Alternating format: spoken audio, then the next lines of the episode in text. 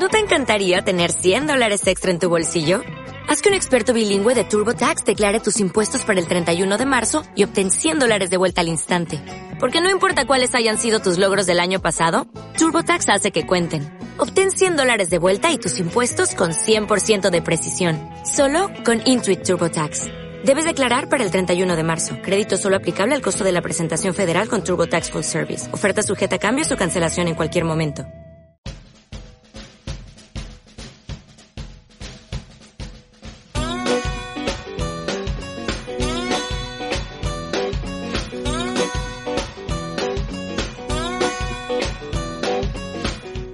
Hola Trotamundos, bienvenidos, bienvenidas a un gran viaje. Soy Pablo Strubel, autor de la web y el libro Cómo preparar un gran viaje y organizador de las jornadas de los grandes viajes.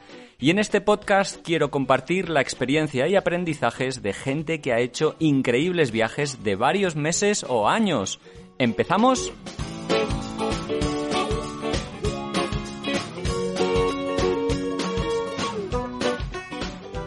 Hola, hola, viajeras, viajeros. Bueno, ¿cómo estáis? Bienvenidos una semana más a los podcasts de un gran viaje.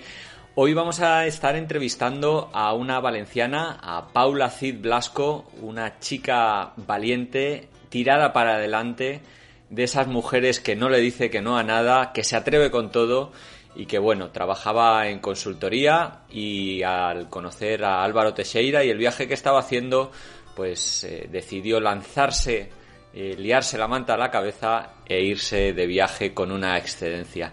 El viaje fue casi de un año, un poquito menos, y estuvo viajando, se podría decir, en dos etapas. Una primera de casi seis meses en bicicleta con Álvaro, y lo que me parece más llamativo de esta, de esta etapa no son solo los destinos, porque estuvo en Irán, Azerbaiyán, Kazajstán, Uzbekistán, Tayikistán y Kirguistán, países de casi todos de ellos de Asia Central, sino que Paula pues casi no tenía experiencia de viajes en bicicleta y se animó a, a llevarlo a cabo.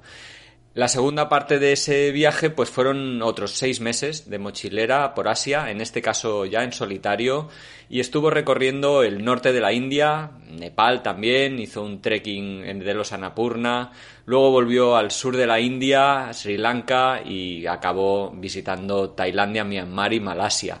Un viaje en solitario que como tantas otras veces eh, demuestra que viajar sola no significa estar solo.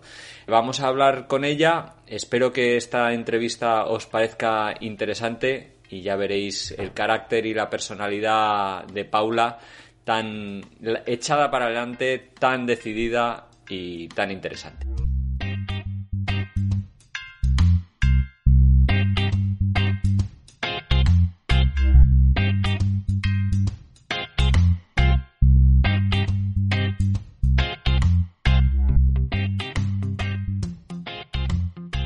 Bueno, vamos a hablar con Pau, que está al otro lado de la línea. Hola Pau, ¿cómo estás?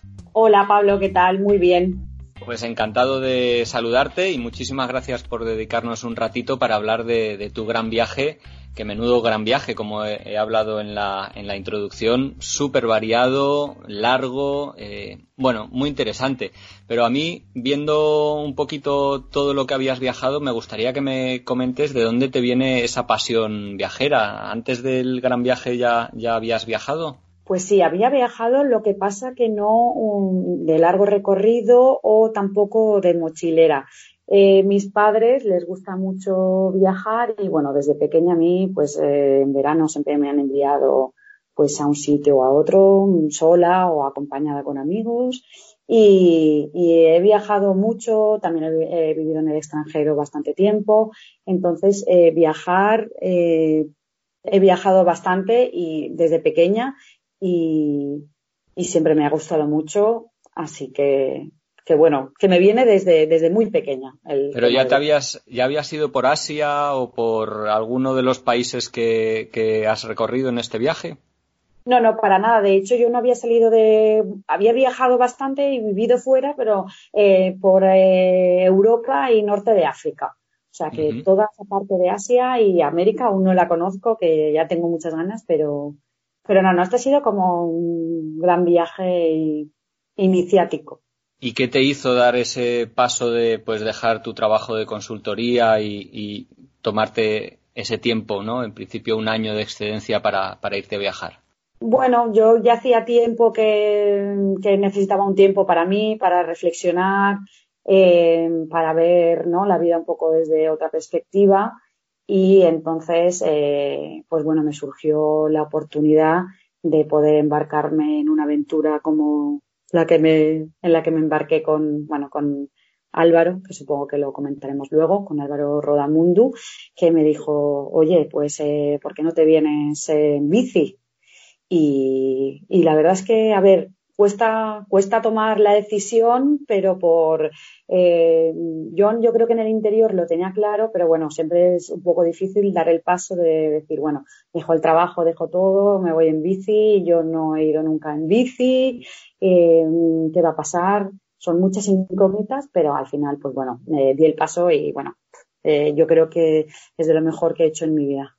¿Qué, crees que te asusta o qué recuerdas que te asustara más al principio? ¿A qué, te daba miedo de, dar ese paso? El que, el que pasaría en el futuro, Pablo. O sea, de decir, bueno, yo ahora me voy y luego que tal como a veces están las cosas, tengo un curro estable en una empresa, una buena empresa, ¿qué voy a hacer luego? Eso es lo que más me paraba, ni el viaje ni nada, el futuro que es bastante normal. Y en tu caso tuviste suerte porque pudiste cogerte una excedencia. Supongo que un poco mm, para ir más cubierta y más tranquila optaste por esta opción. Sí, sí, para la verdad es que sí, que cuando lo decidí dije, bueno, pues cojo un año de excedencia, la verdad es que en la empresa no me pusieron ningún tipo de, de, problema, de hecho me animaron, oye, pues genial, eh, cogete una excedencia y, así fue como, como empecé, empezó todo el tema, con un poco de seguridad, sabiendo que yo podía volver a, una, a mi puesto de trabajo. Me ha sorprendido mucho lo que has dicho justo en la respuesta anterior, que, que, no tenías experiencia de viajar en bici y que te embarcaste en este viaje con Álvaro eh, a partir de Irán, eh, fue, de, si no recuerdo mal, tu primer país, y, y entonces que, que, lo hiciste en bici. Qué valiente, ¿no? Yo justamente el año anterior, bueno, que ya conocí a Álvaro, eh, fui con él, me dijo, oye, si tienes vacaciones, únete y podemos rodar por Capadocia en Turquía, unos 20 días que yo tenía y, oye, pues ese fue como un poco, ese sí que tuve un poco de introducción pero bueno, nada que ver, nada que ver porque yo iba con un super light, como es light packing, o sea, solo debajo del, del sillín llevaba una pequeña mochila que llevaba dos camisetas y un pantalón, o sea que mi, mi bicicleta que compramos además en Estambul, o sea, era muy ligera, íbamos en plan muy tranquilo, no hicimos etapas de montaña, o sea que fue algo muy, muy relajado, ¿vale? Yo creo que ahí me dio confianza, me encontré con el pastel en Irán. Bueno, antes de seguir hablando, Pau, si te parece, cuéntanos un poquito para que los oyentes se hagan una idea mental eh, mejor de la ruta que, seguisteis. Vale, pues en Irán eh, volamos desde, bueno, desde Barcelona a Teherán y eh, en Teherán estuvimos preparándolo todo y bueno, dimos una, estuvimos tres meses en Irán y bueno, empezamos en Teherán, bajamos a Gom, seguimos por Isfahan, eh, por Jazz y luego hacía muchísimo calor, cogimos un bus un poquito hacia más al norte hasta Kermanshah, que, que ya está muy cerca de lo que es la parte kurda de Irán, que es una auténtica pasada. Y ya luego nos fuimos hacia arriba, hacia eh, Ardebil, ¿vale? Luego yo estuve visitando eh, la zona del, eh, del mar Caspio en Rats, y ya luego nos fuimos hacia arriba, hacia Azerbaiyán. ¿Partisteis ya con la idea de eh, aprovechar o estar tres meses allí? No sabía que había visados tan, tan largos. Pues eh, sí, nuestra idea ya desde un principio era estar tres meses. Eh, a la llegada, como volamos nosotros, te dan normalmente el visado es de un mes. Pero bueno, eh, la verdad es que la gente en Irán es muy agradable y cuando te ven eh, en la bicicleta y te acercas a, bueno, a los puestos que hay en ciertas eh, ciudades para extender la visa, normalmente no te ponen ningún problema y nosotros efectivamente no, no, tuvimos ningún problema para extenderla y poder estar, poder rodar tres meses porque Irán es un país enorme y aún así no vimos ni la parte. ¿Qué recuerdas de aquellos eh, primeros momentos de libertad viajera? Porque eh, supongo que esas primeras semanas fueron muy diferentes a otros viajes en, los que tienes una fecha de retorno.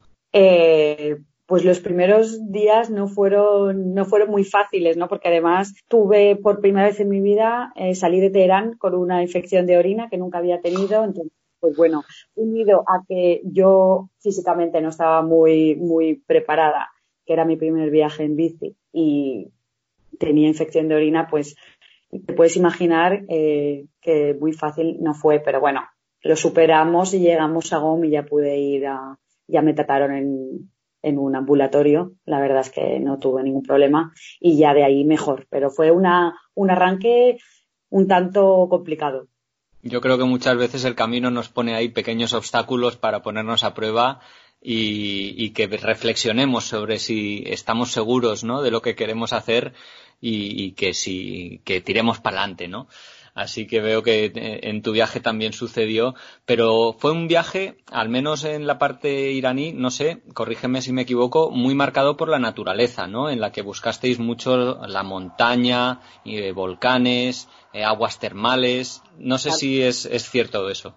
Sí, la verdad es que intentamos ir por sitios muy variados. Estuvimos también en el desierto, entre Gomis, Fajan. Hay también un lago cerca de Kashan. Eh, nos metimos, la verdad, que fue todo un acierto por una ruta que no teníamos ni idea de cómo iba a ser. Nos bueno, hicimos una, probimos, ¿no? Muy bien, con, bueno, Álvaro llevaba una bici súper pesada con un montón de comida porque no sabíamos muy bien cómo iba a acabar y nos metimos por rutas eh, bueno, bastante, remotas y la verdad es que siempre fue un acierto ¿eh? por todo el país, tanto en el Kurdistán como ahí en el desierto, eh, por, la, por la zona de volcanes que tú comentas. Eh, sí, yo me animaba a, todo, a lo más remoto, al, oye, nos metemos por aquí, oye, pues sí. Y siempre fue un acierto la verdad, para, para mí, duro, duro, porque sabes que, la, que las carreteras pues eh, son duras, pero, pero oye, la, lo que tú dices, la, la sensación de libertad, la sensación de, de, de soledad en esos, en esos paisajes, para mí el silencio es una pasada. O sea, lo compensa todo.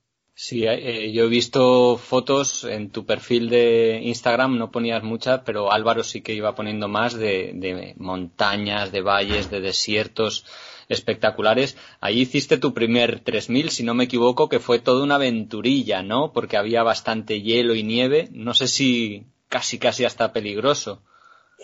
Sí, ahí la verdad es que arriesgamos bastante. Yo, mm, bueno, confiaba mucho en mi compañero de viaje, en Álvaro, y, yo, pues lo que te digo, que yo digo que sí a todo. Eh, entonces, oye, subimos esta montaña, venga, va, pues subimos. Y, y, la verdad es que fue una experiencia muy intensa y un tanto al final peligrosa porque eso, no íbamos equipados, era verano, era junio, pero aún había eh, bastante nieve, tendríamos que ir capeando un poco la nieve no fue, no fue una experiencia fácil, pero también otra vez, pues valió muchísimo la, muchísimo la pena, la verdad, estar allá arriba y crestear la montaña y encontrar un sitio para bajar. Una pasada, la verdad. Y lo que he, leído también bastante es que eh, recibisteis muchísimas invitaciones de pastores, de gente que había por el campo, en pequeños pueblos. De hecho, no sé si varias veces os invitaron a bodas. ¿Ese es el, carácter de los iraníes en general? Sí. Eh, la verdad es que eh, el viaje en bici, en cuanto, no sé, eh, los iraníes por, por, lo que se habla ¿no? con otros viajeros de largo recorrido que han viajado por, por muchas partes del mundo, eh, se sabe que, que, están a otro nivel, a nivel de hospitalidad. Y nosotros la verdad es que lo vivimos. Nos paraban cada día igual 20 veces para hacerse fotos, ven a mi casa, te invito a comer, ven a dormir, eh, ven a conocer a mi familia, nos vamos con mi padre a, con, las, con las cabras por la montaña, nos vamos a una boda. Eh, sí, y gente que nos ha estado escribiendo después por haberle dejado el contacto. Oye, si necesitáis cualquier cosa, nos contactáis. Gente que nos ha estado escribiendo, incluso ahora, que ya hace más de un año. Preguntando, ¿no? Preguntando. O sea, que son, es un pueblo muy hospitalario. Eh, la verdad es que es una gozada porque te abren las puertas de casa. eh, puedes ver cómo viven ellos, eh, están encantados de tenerte allí y, bueno, es, es, una, es una gozada. El siguiente gran destino se puede decir que fue Asia Central, eh, al cual llegasteis por eh, Azerbaiyán, si no me equivoco, y usando el transbordador que hay que atraviesa el Mar Caspio. Seguro que debió ser toda una experiencia. Creo que es un, un transbordador muy antiguo. Sí, bueno, a mí me encantó. Nos encantó a los dos, la verdad. Eh, fue una experiencia, como era todo un poco había bastante incertidumbre, ¿no? Porque no hay un horario, no sabes cuándo va a salir, hay gente que ha estado 15 días. Nosotros dormimos dos noches allí, tuvimos la ocasión de también de, poder compartir tiempo con gente de Turkmenistán, que es un país como eh, sabrás muy cerrado y nosotros no, no gestionamos la visa porque era muy complicado y estuve hablando con muchas mujeres, ¿no? Que van que cruzan el Caspio para ir a Azerbaiyán y tal, a hacer negocios. Fue muy interesante a nivel cultural poder hablar con ellas, que me explicaran, en, bueno, en un inglés un poco complicado, pero nos hacíamos entender y fue, a mí me gustó mucho ese momento de espera y luego el momento del ferry, a mí me encantó. ¿Cuánto dura la travesía? Pues mm, poco más de, nos costó de 24 horas, bueno, a saber, unas 30, bueno, unas 35 o así. 36 horas. Y ahí de repente eh, cambiáis de cultura, cambiáis de clima, cambiáis de área geográfica y entráis en Asia Central por Kazajstán. Creo que fue una de las partes, no sé si más duras del viaje, al menos para ti. Claro, el contexto es verano, asfixiante, eh, desierto. ¿Cómo se te hicieron aquellas eh, semanas pedaleando o sufriendo por, por Asia Central? lo de cruzar el mar Caspio, llegar allí y ver aquello, bueno, que es el desierto, pero que ahora estás en julio y ver un socarral. Bueno, dices, madre mía, ¿dónde llegamos aquí? Que solo hay camellos.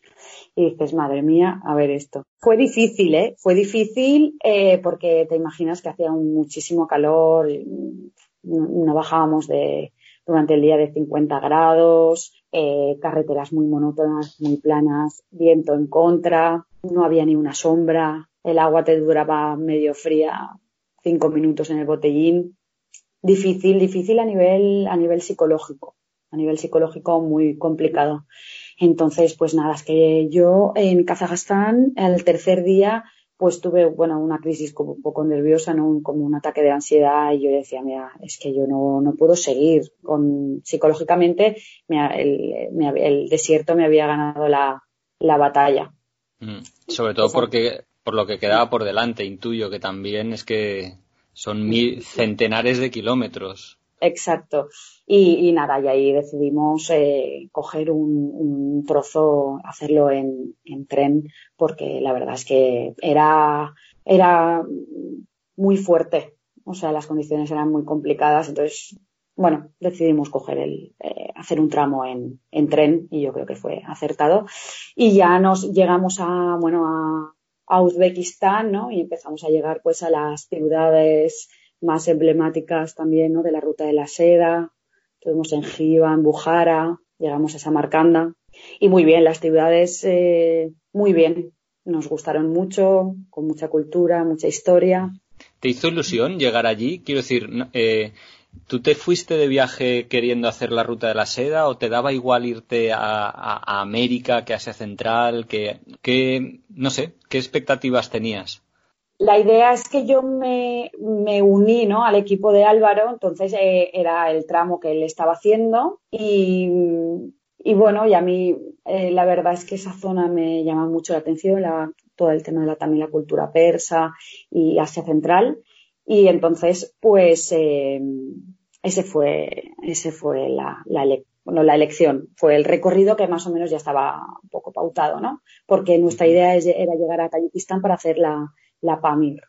Entonces, pues, eh, igualmente llegar a, estas ciudades es una gozada porque son preciosas. Y la verdad es que el viaje en bici, por ahí encontramos eh, tramos eh, que nos gustaron mucho, lagos en los que estábamos solos, que podíamos acampar, pues ya sabes, cuando vas por carreteras pequeñas te encuentras pequeños tesoros mm, cada día. Qué guay, me estás poniendo los dientes largos, de verdad. A mí que cada vez me gusta más viajar en bicicleta y yo creo que uno de mis sueños también como de tantos cicloturistas o, viajeros últimamente que cada vez se está poniendo, haciendo más popular por la mejora de los visados y de la logística, es Tayikistán y es recorrer el Pamir. ¿Cómo fue la experiencia? Pues eh, mira, llegamos a, a luego de, estar unos días en San Marcanda y fue muy buena experiencia. A mí me gustó, me gustó mucho ver la primera parte. Para mí es, es igual menos, menos, o sea, es impresionante, ¿no? Los sitios donde estás, pero había mucho tránsito, ¿no? Una primera parte de la, de la Pamir Highway, mucho tránsito de camiones, mucha, mucho polvo, pero también tiene su encanto porque vas a, por el lado del río y en la otra parte tienes Afganistán, ¿no? Entonces es muy interesante. ¿No? Desde la otra parte también del, río te están saludando los afganos, mm. que también quieren, oye, estamos aquí. Y ves también de lejos, pero ves los pueblos que los tienen muy cuidados al lado del río, verdes, con sus cultivos. Fue, fue interesante por, por esa parte. Y luego ya cuando nos metimos por el, el Bartan Valley, pues muy bien, muy remoto, muy intenso también. Y una pasada, una pasada desde los paisajes hasta la gente, mucho cambio también desde la primera parte hasta que nos metimos por el Bartan Valley, la gente del Bartan Valley son gente que vive, bueno, pues eh, muy alejado, ¿no? De las ciudades, de los núcleos, de en pueblitos muy pequeños, en el campo, con sus eh, rebaños, con sus huertos y, ellos te ven aparecer con la bici y y eso, y la acogida que te Claro, flipan, flipan. Y mira, justamente antes de empezar, eh, la, Pamir, el, pueblo que no recuerdo cuál era, en el que ya nos teníamos que, comprar todas las provisiones, eh, allí llegamos a una, a una guest house y justamente coincidió que el, el, señor que lo regentaba, esa noche se le casaban dos hijos gemelos y dice, estáis invitados a, a la boda, bueno, como todo el pueblo, estábamos todos invitados y bueno, fue, fue una experiencia, Pablo. Ya te, tú que conoces también la cultura de mucho de, de esos países, pues nos recibieron con los brazos abiertos. Estuvimos nosotros preparando con ellos la comida. O sea, sentados en el suelo, pelando, pelando mmm, las, las, verduras para una ensalada, eh, poniendo el pollo en los platos, allí trabajando codo a codo con, con todas las señoras allí preparándolo todo. Tal vez la pena es un poco el, el, idioma, ¿no? Que, claro, ahí se pierde un poco, no sé si hablabais ruso eh, o, o, algo, pero qué pena, ¿no? Porque son gente muy hospitalaria, muy abierta y a veces, bueno, está la, la esa barrera, ¿no? Sí, es, hay esa barrera, pero luego es, eh, ¿no? Poder interactuar tú con ellos, igual, le haces alguna broma, a ellos les encanta, te, cuentan, a veces ellos te cuentan y te siguen hablando en ruso y tú les dices, bueno, no entiendo, pero ellos te explican y, y se ríen y, y, y, ves, ¿no? Ese carácter tan amable, afable y con las ganas que tienen de, de poder hablar con, de comunicarse con gente extranjera también. Muchas, mm sobre todo en Irán. Oye, ¿qué piensan, no? En España de Irán, ¿qué sabe la gente de Irán? ¿Qué dicen de nosotros, de, de no? Y entonces ellos siempre están preguntando eso y es, y es interesante. Al final te haces entender. En Tayikistán y, en Kirguistán también empezasteis a tener algún contacto con nómadas, o bueno, con seminómadas, pastores. Qué diferente, ¿no? La vida que llevan en las montañas, en las yurtas, de la que tenemos nosotros. Sí, sí, sí, la verdad es que, que sí. Eh, por el, el Bartan Valley tuvimos la, la, posibilidad, bueno, no eran tan nómadas en este caso, ¿vale? Pero sí que mucha gente pues se dedica a la ganadería y, y bueno, eso es lo normal allí. Y luego, eh, sí, eh, estuvimos en la yurta de un pastor, todos nos decían al final aquí del Bartan encontráis ahí un pastor que seguro que os invita a té y, a un mantequilla casera, pan, lo que sea. Y efectivamente llegamos allí y es una pasada, ¿no? oye, te invito a la yurta, tómate un café con nosotros, con mi mujer, con mi hija. Y es una auténtica pasada porque tú vienes allí de pasar frío, viento, eh, lluvia, y entonces entras allí y aquello es una gozada. El, tienes el, fuego prendido y te, te, sabe, esos momentos te saben a gloria que dices, es que yo de, de otra manera esto no se puede vivir. Ese contacto no se puede vivir de otra manera. Incluso no sé, eh, había gente en moto también, pero yo creo que al verte en bicicleta y, saber por qué todo el mundo va en bicicleta, ellos eh, no saben lo, lo, que te ha, lo que te ha podido costar. Entonces alucinan y, te abren las puertas de, la yurta, de la casa, de lo que sea.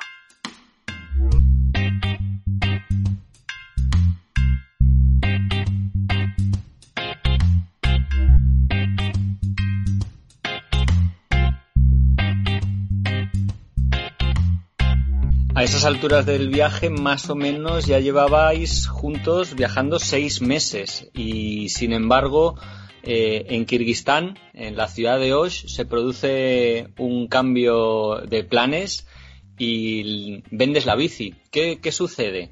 Eh, ¿por, qué, ¿Por qué decidiste dejar de dar pedales?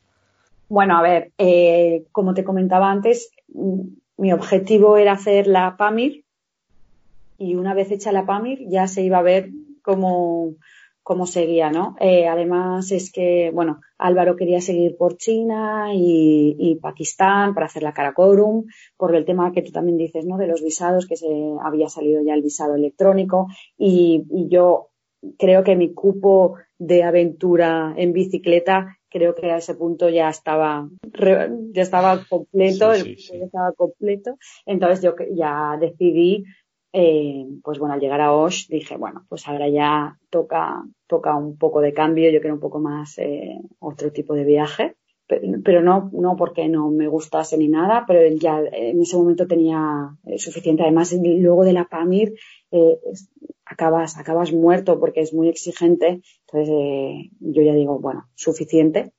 Y entonces en Osh eh, allí estábamos en un, en un albergue que llega todo el mundo al mismo albergue, en Guest House, y, nada, y pude vender la bici.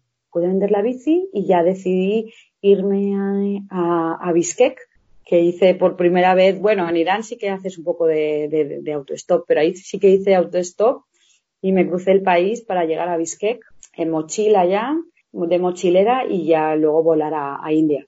Claro, ahí de repente tu viaje te lleva en otra dirección y recorres más o menos durante seis meses o un poquito más lo que fue el norte de la India, Nepal, el sur de la India, luego Sri Lanka, sudeste asiático. Iremos hablando un poquito de todo esto, pero menudo cambio, ¿no? Volar desde Asia Central, Kirguistán y llegar a, a la India y todo lo que vino después, cambio a nivel cultural sobre todo. Claro, ya había muchos cambios, pues eso en el viaje, ¿no? Yo ya pasaba a dejar la bici a, irme de mochilera y de la soledad de la Pamir y de Kirguistán a llegar a Delhi.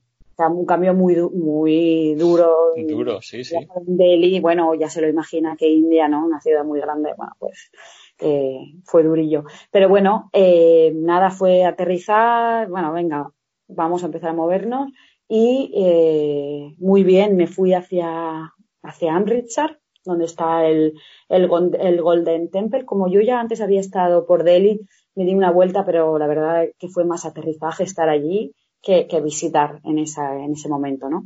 Y me cogí el tren y me fui hacia Amritsar y luego de Amritsar hacia el Himalaya por la, toda la zona de Jammu y Kashmira y, y Machal Pradesh, eh, Manali, eh, Dharamshala, eh, que me encantó. O sea, voy a volver. ¿Cómo fueron esas primeras semanas de Pau viajando sola por, por India? Estupendas. Muy bien, muy bien, muy bien. La verdad es que me sentí muy bien. En, eh, iba la, gente india que me fui encontrando muy amable. Cualquier cosa la gente te, te ayuda. Y luego, pues bueno, otros viajeros que fui encontrando por el camino que también, pues bueno, eh, fue una compañía, fue una grata compañía y, y muy bien. Y es que además el norte, toda esa parte de India es preciosa, es preciosa. Entonces, pues fue fácil. Hmm, yo ahora que has mencionado el Golden Temple, eh, es el templo más sagrado para los Sikhs, que es una de las religiones de la India. Es una preciosidad, ¿no? Está abierto 24 horas, siempre hay una música y un ambiente de paz. No sé si te quedaste a dormir allí también, que hay una especie de, albergue para peregrinos. Es un sitio mágico, yo creo. ¿Qué te pareció a ti? Sí, sí, yo ya lo había oído. Yo a veces no soy muy, no sé qué, no mística, pero la verdad es que tiene un aura. A mí el sitio me, me gustó muchísimo. Yo aconsejo a todo el mundo que, que pueda visitarlo que, que vaya, ¿no? Esa, porque los SIG eh, allí en ese, bueno, en, dentro de lo que es las ramas que nos dan de los SIG, ellos como que ofrecen, ¿no? Comida a cualquier persona que vaya allí, eh, todo el mundo colabora.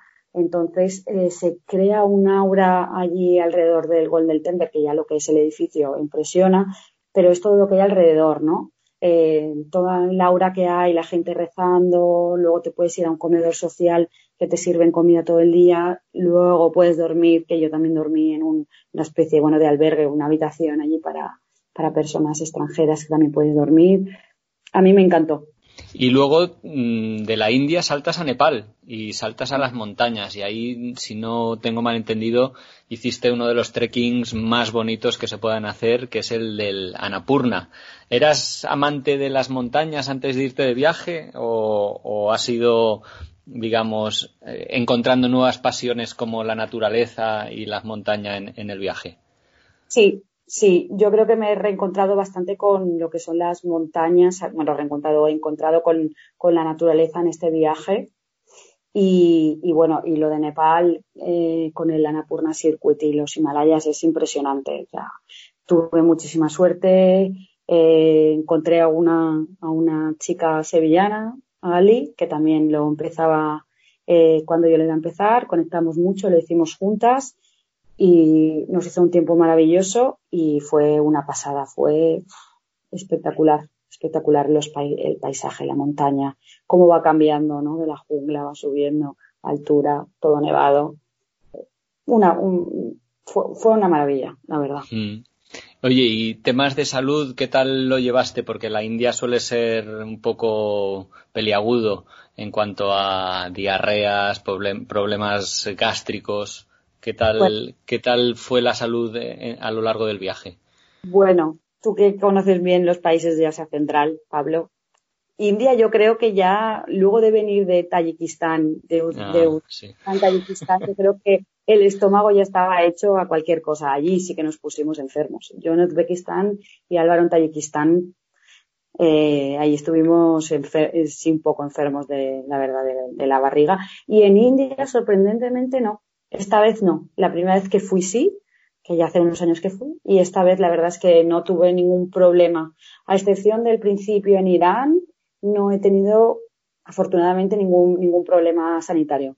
Después de Nepal, eh, regresas a la, India nuevamente, hacia el sur, en este caso, y ahí te reencuentras una temporada con, con Álvaro. Y en vez de viajar en bicicleta con él, viajas en moto. ¿Cómo, cómo es esto? Exacto.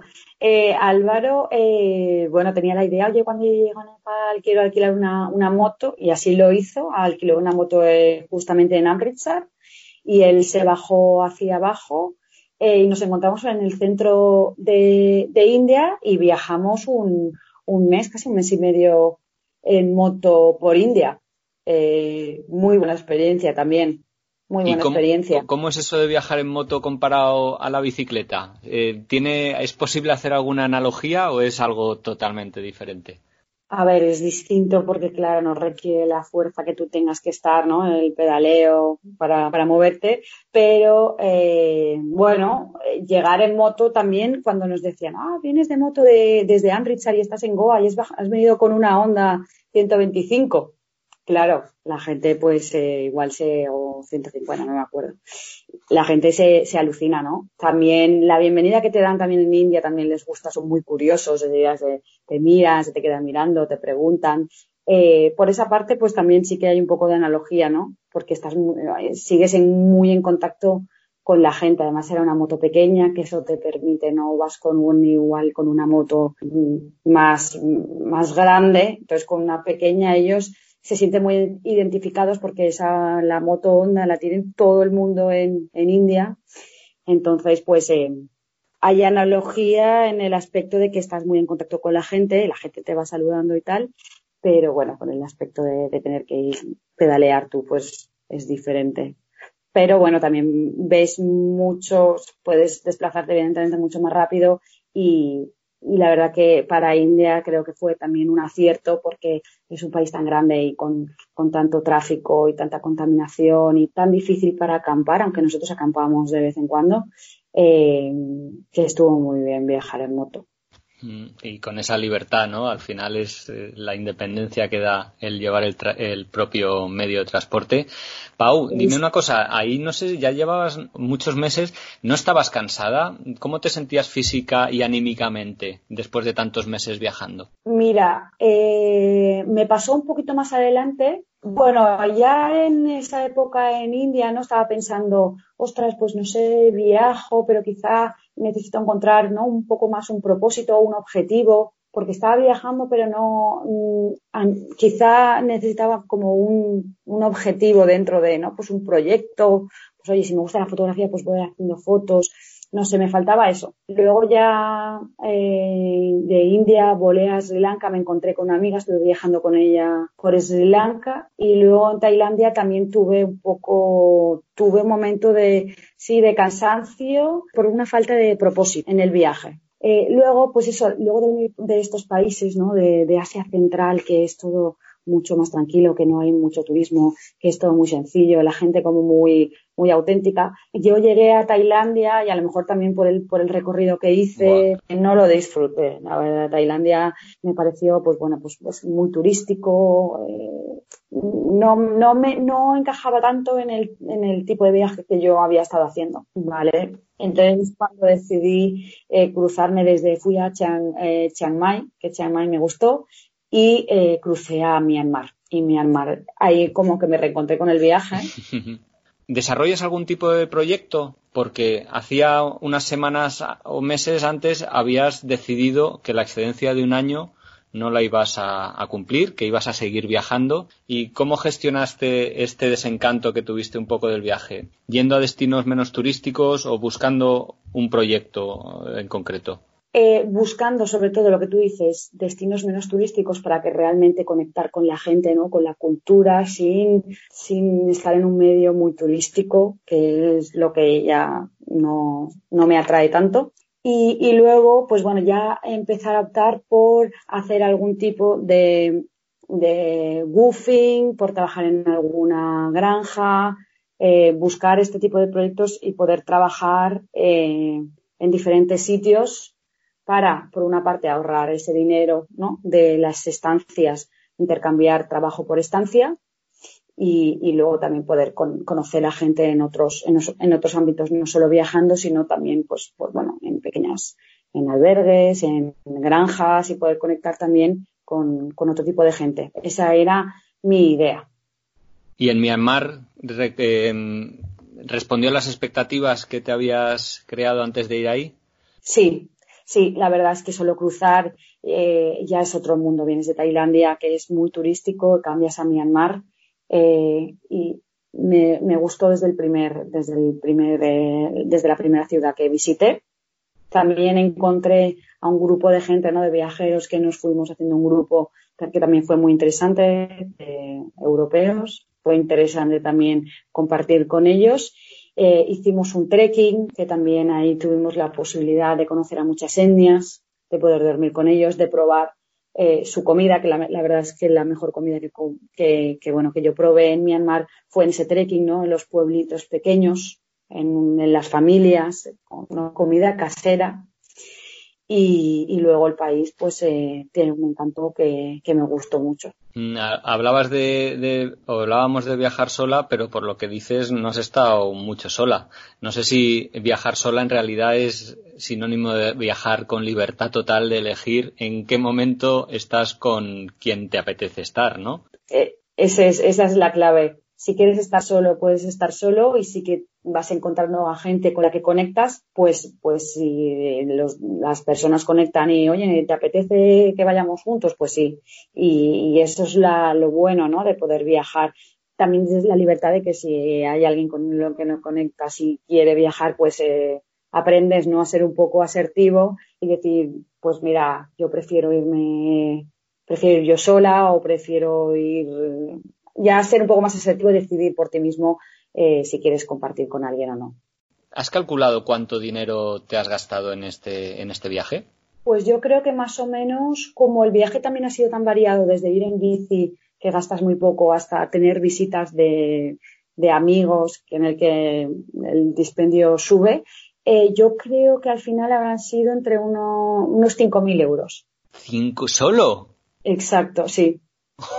Incluyendo los aviones, los traslados, yo qué sé, si vas seguro, todo. Yo creo que sí. sí. No es nada. Claro, es que has estado seis meses en bicicleta y eso es verdad que se gasta muy poco. En bicicleta y luego en Irán, que en Irán es que tienen además la moneda súper devaluada. Lo... Sí, pobre gente. Y, y es que es todo es muy barato. Es muy barato. Y luego no ves que te invitan a todas horas. Puedes estar tres meses de gratis en Irán si quieres. que tampoco es plan, pero. A todas horas, pero sí, es, es, muy, es muy económico, muy económico. Bueno, bueno, es que mucha gente, claro, eh, yo creo que los que escuchan este podcast ya no tanto, pero hay mucha gente que cree que para hacer un gran viaje hay que tener una gran cantidad de dinero y hay muchas maneras, no solo eligiendo el medio de transporte, pero eligiendo bien los destinos o las actividades, ¿no? Como dijiste que hacías voluntariado y demás, por ejemplo, eh, pues para, para no gastar a medida que se, se viaja y la gente se sorprende, ¿no? De al final tienes un presupuesto bastante, bueno, hay gente pues que tienes más presupuesto menos, pero si ajustas y viajando en bici puedes gastar muy poco y, y, bueno, y, gastas, lo tienes contenido, no vas, eh, como estábamos diciendo, eh, gastando mucho, ¿no? Tú también vas controlando el, gasto y hay veces que a lo mejor te apetece hacer alguna actividad que al final no acabas haciendo en algún sitio porque pues eh, para un viajero que se va a 15 días de vacaciones, pues eh, se lo gastaría, pero tú que desde largo recorrido, pues te tienes que decir, oye, pues mira, esto digo que no, para decir que sí a un mes más de viaje, es un decir. ¿Recuerdas dónde cumpliste un año de viaje y, cómo lo celebraste? Porque supongo que habría alguna celebración. Pues es que, Pablo, no, no llegué a ser el año porque yo volví por el COVID, ¿vale? No iba a volver, pero volví por el COVID unos días antes de que hiciese año ya estaba en casa, ya estaba confinada en casa gracias al COVID. Entonces, pues, eh, bueno, recuerdo que, que, envié un, un, WhatsApp a Álvaro diciéndole, hace un año que, que, salimos hacia Irán. Pero no, tranquilo, en casa. Vaya, sí, sí, no, pensé que, pensé que te había pillado en ruta y no, y no en casita y aprovecho pues un poco para preguntarte, aunque ha sido un retorno muy atípico, eh, no el habitual, y, y, menos por el hecho de que habías decidido continuar el viaje, eh, preguntarte un poquito por el regreso, cómo ha sido a nivel emocional, a nivel laboral, si nos puedes contar un poquito. Después de, estar casi un año viajando, la verdad, yo me adapto rápidamente a las circunstancias. Eh, tengo esa suerte o bueno, esa habilidad. Entonces, volver a casa sí que fue un shock, porque claro, yo estaba, en, estaba en Malasia, de estar a punto de hacer un curso de buceo, que era mi, ilusión, a no poder hacerlo porque ya empezó allí también el confinamiento y volar a casa en tres días, llegó en tres días, estoy en casa de mis padres. Entonces, claro, es un, es un shock bastante, bastante duro, pero bueno, después de tanto tiempo viajando, pues llegar a casa, eh, ver a tu familia, bueno, a, tus, a mis padres, porque no podía ver a nadie más, que estábamos confinados, pero ver a tus padres, ¿no? Comer en casa, dormir en tu cama. También te da una cierta tranquilidad después de tanto tiempo poder estar en un sitio que no tienes que estar buscando cada día a ver dónde duermo, dónde voy a estar, qué como. Por esa parte bien, pero bueno, un cambio radical de estar viajando a estar en tu casa, en casa confinado. Y en cuanto a lo laboral, ¿qué nos cuentas? Porque, claro, ¿qué pasó con esa excedencia? Y, ¿O has, has vuelto o has conseguido un trabajo nuevo? ¿Cómo, ¿Cómo es tu situación? Sí, la excedencia yo al final eh, decidí ya en enero en India que no, que no iba a volver a mi antiguo trabajo como consultora en comunicación.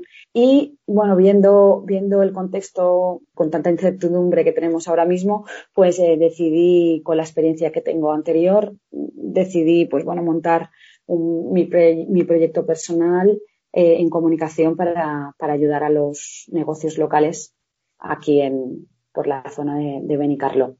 Y en eso estoy ayudando a empresas pequeñas porque, bueno, gracias, eh, o bueno, por el contexto, las empresas pues eh, tienen que impulsar todo el tema digital y es una buena salida, o que yo he encontrado que es una buena salida para poder eh, ir trabajando y sobre todo también, pues bueno, ir también ingresando algo de dinero. ¿Qué crees que te ha cambiado este viaje? ¿Has tenido tiempo de pensar un poquito en ello? Sí, sí, sí. Bueno, como comentaba antes, yo creo que hacer el viaje ha, sido una de las mejores decisiones que he hecho en mi vida. Me ha, me ha cambiado mucho, me ha, me ha dado mucho valor, me ha reforzado, no sé, mi, mi, mi, personalidad, mi manera de ser, ¿no? A veces antes, me, bueno, quizá igual me reprimía un poco, no sé por qué, y la verdad que ha sido como un viaje que revelador a nivel eh, a nivel personal en todos, en todos los sentidos. En todos los sentidos. No, no sabría ahora mismo cómo, cómo explicarlo, Pablo, pero yo he, he dado un cambio, un cambio radical, un, cambio radical a, a mi vida, a la, a, la, manera de ver las cosas. He aprendido de toda la gente que, que, me he ido encontrando por el camino, otras, sobre todo ver otras formas de vivir, otras formas de pensar, otras formas de ver la vida, otras formas de hacer y, quedarte, ¿no? Quedándote con lo que a ti te va gustando, con lo que vas conectando, decir, ostras, pues mira, y, te vas enriqueciendo muchísimo. Y, vamos, que, que, sí, que lo volvería a hacer. Viajar no es como a veces, ¿no? No es huir de los problemas, sino no sé, tener esa libertad, expandirte, no ser tú mismo, tampoco puedes, puedes darte, ¿no? Esa libertad de, de, ser tú mismo, que deberías ser siempre, pero a veces por las circunstancias, el contexto, ¿no? Las etiquetas, ¿no? Una persona, pues una persona es así, siempre tiene que ser así, pero tú viajas, conoces a gente nueva y, y tú eh, tienes esa libertad de poder ser como tú quieras en un poco en cada momento, ¿no? Ahora estaba pensando en, al principio de la entrevista que te preguntaba qué miedos tenías antes de empezar el viaje y decías eh, al regreso, a qué iba a ser de mí, a cómo iba a cambiar y todo lo que me has dicho ha sido en clave positiva. De hecho, bueno, eh, el regresar en este momento no ha sido lo, que, lo que no estaba previsto, pero el resto de cosas que me has mencionado, todo, todo en clave positiva. Es más, que dices que, te gustaría repetir un viaje similar. No sé si te lo planteas firmemente para un futuro no tan lejano. Sí, sí, sí. A ver, vamos a ver cómo, cómo se desarrolla todo a nivel mundial, pero, pero sí, en un principio sí que me gustaría seguir viajando. No sé si terminar la parte de Asia, seguirme hacia América pero desde luego quiero intentar conciliar ¿no? la parte laboral con la parte de, poder seguir eh, viajando, no sé si con teletrabajo o intentando a la vez que viajo trabajar en proyectos locales, en comunicación o, o no sé, a otro nivel, pero intentar conciliar eso eh, creo que va a ser por donde voy a ir tirando.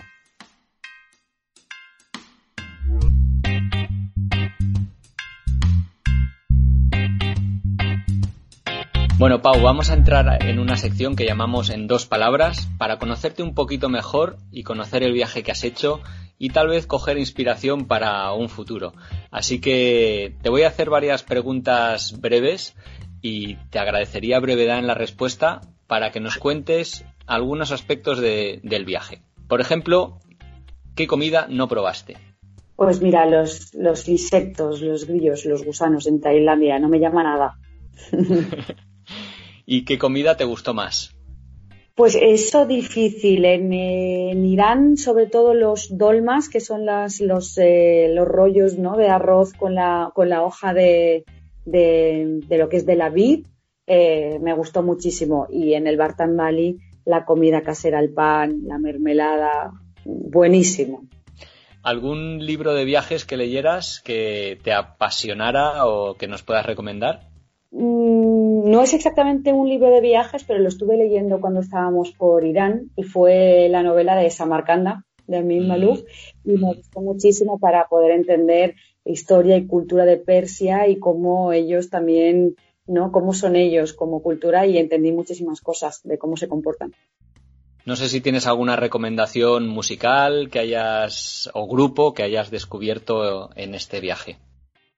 Pues eh, mira, hay una canción del sobrino, es Maluf, pero del sobrino del escritor, que, me gustó muchísimo, pero ahora mismo no, recuerdo la canción, pero si buscáis Maluf eh, podéis encontrar eh, música muy interesante.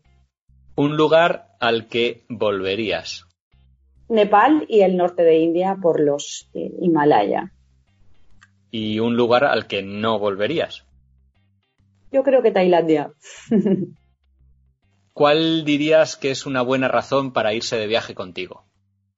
Bueno, pues, em, pues que me adapto bastante a las situaciones, que tengo un carácter pues alegre, eh, amable, conciliador, podría ser, y que bueno, y que cocino bien. Igual te hago unas lentejas que un risotto. Genial. ¿Tienes algún amuleto que viaje contigo? No soy de amuletos, pero en este viaje unas em, amigas me regalaron una pulsera que ponía suerte y la verdad que me la dio. ¿Y hay algún objeto que nunca falte en tu mochila? Un bikini. Eh, ¿te, has ¿te, has traído algún recuerdo material del viaje?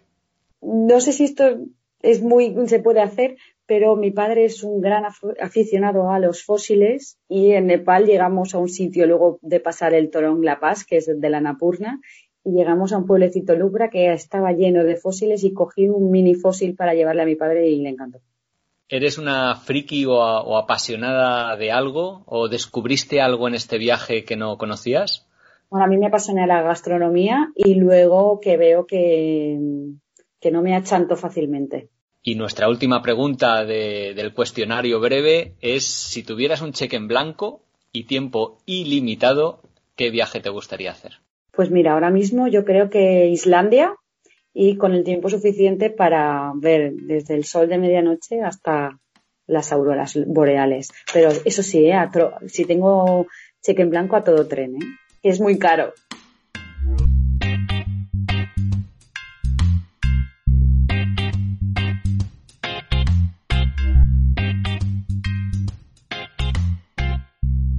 Bueno, Pau, pues mira, el tiempo se nos está acabando y eh, la verdad es que he disfrutado un montón de esta conversación contigo. Eh, no sé si hemos dicho a la audiencia que nos conocimos en, en, Bujara. Ah, no, en Samarcanda, perdona. Allí compartimos una, buena cena y unas buenas risas. Y bueno, pues hoy eh, telefónicamente estamos conectando y compartiendo el resto del viaje, que me ha encantado conocer más detalles. La verdad es que fue un placer conocerte allí en, Samarcanda y lo pasamos fenomenal y un placer haber estado contigo aquí en esta entrevista. Espero que, la que la hayas disfrutado y los oyentes también. Sí, y me gustaría que si alguien tiene alguna duda o pregunta o quiere contactarte de alguna manera, dejarles alguna red social o, manera de contacto. ¿Tienes? Me, puede, me pueden encontrar en Instagram, por ejemplo, como Pau, P-A-U-B-L-O, Pau Blog. Perfecto. Pues eh, en cualquier caso voy a poner el enlace en la descripción de este, de este programa y no me queda más que darte las gracias por tu tiempo y por transmitir tanta pasión y tan buen rollo y, de verdad que me has puesto los, los, dientes largos nuevamente y las ganas de viajar en el cuerpo. Muy bien, pues eh, Pablo, ahora que te has animado a la bici y que conoces Hacer Central, en bici es una pasada, la recomiendo y eh, nada, muchas gracias por, por acordarte de mí y por esta entrevista. Venga, seguimos en contacto. Un saludo.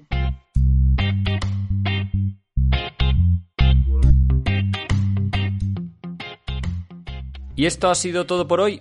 Espero que hayas disfrutado con este podcast. Si te ha gustado y crees que a alguien le puede interesar escucharlo, por favor, compártelo, envíaselo y también si le das al me gusta en esta plataforma ayudará a que tenga más visibilidad y que más gente lo encuentre y lo escuche. Y me ayudarás a extender un poquito más la pasión viajera. Y desde luego, si aún no te has suscrito, te invito a hacerlo para no perderte ningún programa. Si tienes comentarios, sugerencias, ideas sobre lo que has escuchado, no dudes en dejarlas en la plataforma desde la que escuches, o mejor aún, escribirlas en la entrada específica sobre este programa que hay en el blog de ungranviaje.org, donde además encontrarás todos los enlaces a las webs, libros y recursos que hemos mencionado en este capítulo. Te recuerdo que estamos en Facebook, Twitter, Instagram y en la web ungranviaje.org y nos puedes enviar un email con cualquier cuestión a hola@ungranviaje.org.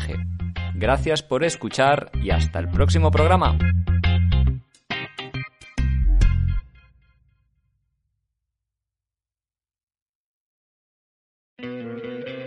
¿No te encantaría tener 100 dólares extra en tu bolsillo? Haz que un experto bilingüe de TurboTax declare tus impuestos para el 31 de marzo y obtén 100 dólares de vuelta al instante. Porque no importa cuáles hayan sido tus logros del año pasado, TurboTax hace que cuenten. Obtén 100 dólares de vuelta y tus impuestos con 100% de precisión. Solo con Intuit TurboTax. Debes declarar para el 31 de marzo. Crédito solo aplicable al costo de la presentación federal con TurboTax Full Service. Oferta sujeta a cambios o cancelación en cualquier momento.